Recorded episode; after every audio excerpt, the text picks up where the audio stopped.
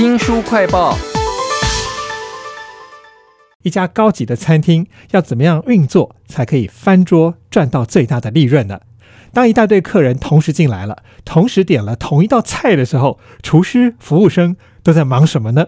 我们要为您介绍散文集《青柠色时代》，请到的是作家林荣三散文奖的得主林维成。维成你好。主持人好，听众朋友大家好。这本书啊，它有一篇《水火战场》，里面揭露这种高档的餐厅他们运作的秘密。其中有个角色是我从来没有注意过的控菜服务生。你把他的感官，把他的心情啊，很纷乱，到处要注意，很像这个交响乐一样哦。那控菜服务生到底是在忙什么呢？哦，说到控菜服务生，首先就要先介绍菜口这个地方，菜的出口。它位于内场和外场的交界地带，所以内场师傅啊，他们做好一道菜之后，要先通过菜口才会送到外场。而控菜服务生就是守在菜口的人，他要负责检查每道菜的分量啊、气味啊、色泽是否都正确，然后还要摆上正确的餐具还有酱料，再请跑菜的服务生送出去。餐厅是这样子，规定每道菜都要在八分钟内上第一道菜，二十五分钟要上完所有的菜。服务生啊，就必须要跟师傅打好关系，因为师傅他们可能会想说，同样是在二十五分钟内要出完全部的菜，他可能会一次可能在第二十四分钟的时候全部出给你，那对菜口就会忙不过来，所以说必须跟师傅打好关系，然后师傅就会看在你的面子上，他可能会比较均匀的出菜，送菜会比较方便。其实你这篇水火战场里面还有一个意外的翻转，就是那些厨师们有点像罢工一样，所以那个控菜服务生他的电脑荧幕上就亮起了一桌一桌的红灯，全部都过期了。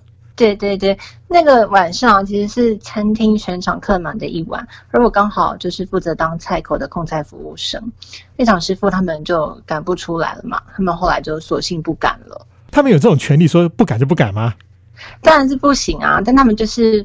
希望在那个我们的点菜系统里面留下那些菜色超时的记录，然后让组织的高层可以看到，表达他们真的忙不过来了，他们真的需要人力，或者是希望外场不要接那么多的客人，点那么多的菜。哇，林维成在写这篇文章的时候，明明就是个散文，然后文笔也非常的优美，但是真的就是战场，而且这战场是在服务生、厨师还有客人之间，我们所感受不到的事情。下次我去吃饭的时候，一定要特别注意一下。这本林维成写的《青柠色的时代》其实是散文集，而且是个非常文学的散文集啊。但你常常可以把一些很文学的句子放在一个非常现实的场合当中。你那时候在那种很高档的餐厅里头服务的时候，讲到了一篇尾。牙季节啊，在大包厢里头不断的桌椅排列组合，各行各业的人轮流来吃饭啊、表演啊、抽奖啊，众人皆闹，你独醒。这个醒呢是反省的醒。你突然怀疑起了自己到底是个服务生、是个研究生还是写作的人？我觉得这点很妙哎。哦，因为尾牙宴席通常就是以一间公司为单位嘛。同一张桌子上，或者是同一个场子里的客人，他们都是同一个行业，他们都会有一个自己的身份。他们可能是诊所的医生啊，或者是银行的银行员，或者是补习班的老师等等等。当我看着客人有他们自己的职业和身份的时候，就会想说：那自己到底是谁呢？那段日子我是学校里的研究生，然后平常就是餐厅里的服务生。我常常就会想。那以后呢？以后我要往哪一边发展呢？要走学术圈还是走服务业呢？两边我其实都很喜欢，可是也都不是非常的喜欢。所以在这种尾牙宴席上，我就格外感觉到对于身份还有未来有一种彷徨的感觉。我真是没有想到，明明就是一个非常热闹的场景，你却可以独善其身，在里面想自己未来的心事啊！这本 散文集叫《青柠色时代》，林维成在书里面其实还写了很多其他类别的散文。那我觉得读起来很像是迷宫一样，你讲到了身体，讲到了气味，好像我们在挖掘那个生活中各种的小事都被你挖出来。但是我不确定你最后会走到哪里去哦。你在高档的泰式餐厅服务的这几篇文章，标题叫做《柠檬》。我想可能跟泰式的菜有关系了。那其他有三个篇章啊，它的标题分别是花苞、还有身体发肤以及氯气。它到底跟你的文章有什么关联呢？哦，花苞是第一集，这边放的是比较轻盈跟快乐的事情，像是赖床啊、吃刨冰、采草莓，日常生活的小事，同时是依照台北的春夏秋冬来排列的，所以是可以呈现一个台北的季节流转吧。我想，哇，对。然后极恶身体法夫特别把关于身体和感官的部分收在一起，可是我觉得他关注的更是人类如何在身体法夫上面加工，以便完成一种社会要求的美貌。在这边写了一些像是剪发、啊、烫发、戴牙套、戴假睫毛等等等的事情，其实是在想要委婉的控诉这个社会好像常常要求每个人都要做出自己一个衣冠楚楚的样子，我觉得这是令令人蛮痛苦的。哇，那氯气是让我最难猜得到的，因为氯气哦感觉有毒啊。我们在什么时候会碰到氯气啊？像是游泳池会有氯气啊，或者是消毒的场所、清洁的场所都会有氯气。这一小集写的主要是一些关于学生时代的心情，有高中、大学还有研究所，主要是研究所啦，写到一些关于写论文的烦恼。在念研究所的时候，我觉得人很容易变得孤僻，就是独自一个人来来去去，就很像住在一个氯气消毒过的空间里面一样，很干净，可是也没有任何其他的人。是在这本清明色时代当中啊，氯气里头啊，你写到那个游泳池的时候，我觉得好有文学的调性。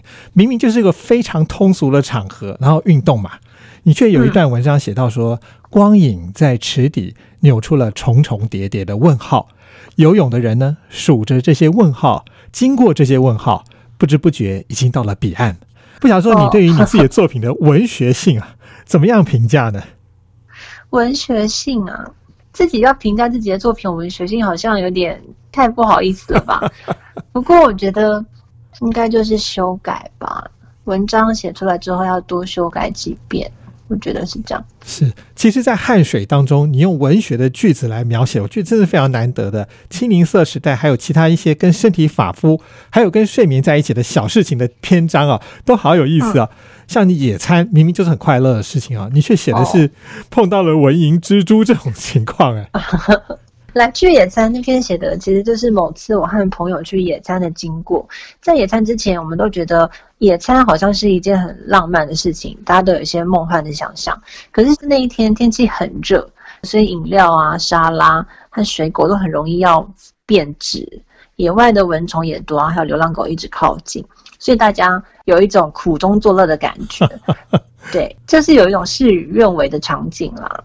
我想，对于有完美主义的人，像是我而言呢，在来去野餐里面写的就是要试着去放松，笑看这一切不完美的状态，这样子。不过我很喜欢这种意想不到的事与愿违啊，所以一开始就说清明色时代有一种像迷宫一样的感觉，因为我完全不知道说你为什么写个眼睫毛可以写到后来，完全不知道为什么写到那里去了。还有哪一些身体发肤接触到的东西被你写成这样，我完全无法了解后面的发展呢？我觉得假睫毛是一个蛮有趣的东西，很多父母很喜欢帮新生儿修剪睫毛、欸。我第一次知道这个习俗的时候，其实蛮惊讶的。婴儿的睫毛更长，就可以让婴儿更可爱。嗯我想从这里就可以看出，人类对于长睫毛啊，还有假睫毛，好像是有一种热情。通常人在身上安装假发啊、假牙、义肢或是义乳之类的东西的时候，好像是不太希望被人家知道的。可是睫毛就不太一样，大家戴假睫毛的时候，就是故意要让人知道知道假睫毛是假的，所以它好像是有一种关于美容的表演和戏剧的性质。这种戏剧感在你这本《清明色时代》的前三集到处都有。这本书还有一个特色，就是你很喜欢在自己的散文里头啊，引用各种日本的影视啊、译文材料。其次呢，你还引用了香港的歌手陈奕迅的歌，甚至连日本的天后滨崎步的东西都加进来了。你为什么喜欢这样做呢？哦，因为滨崎步和陈奕迅就是我很喜欢的歌手啊。就是迷妹的感觉是吗？对啊，就是很自然而然的提到这些材料，因为他们一定都是我生活的一部分了啦。因为有些事情或者是想法，作者与其直接说，我觉得是可以在文章里面让歌手去唱。我觉得这样子的写作是可以让文章活泼一点。在这本《青柠色时代》里头，我们感受到了林维成的文笔，再加上你的细腻的心思哦，还有各种创意的我们意想不到的结果，都让我读起来非常的享受。非常谢谢林维成来为我们介绍你所写的这一本《青柠色时代》，谢谢您。谢谢主持人。新书快报在这里哦，包括了脸书、YouTube、Spotify、Podcast 都欢迎您去下载订阅频道，还要记得帮我们按赞、分享以及留言哦。我是周翔，下次再会。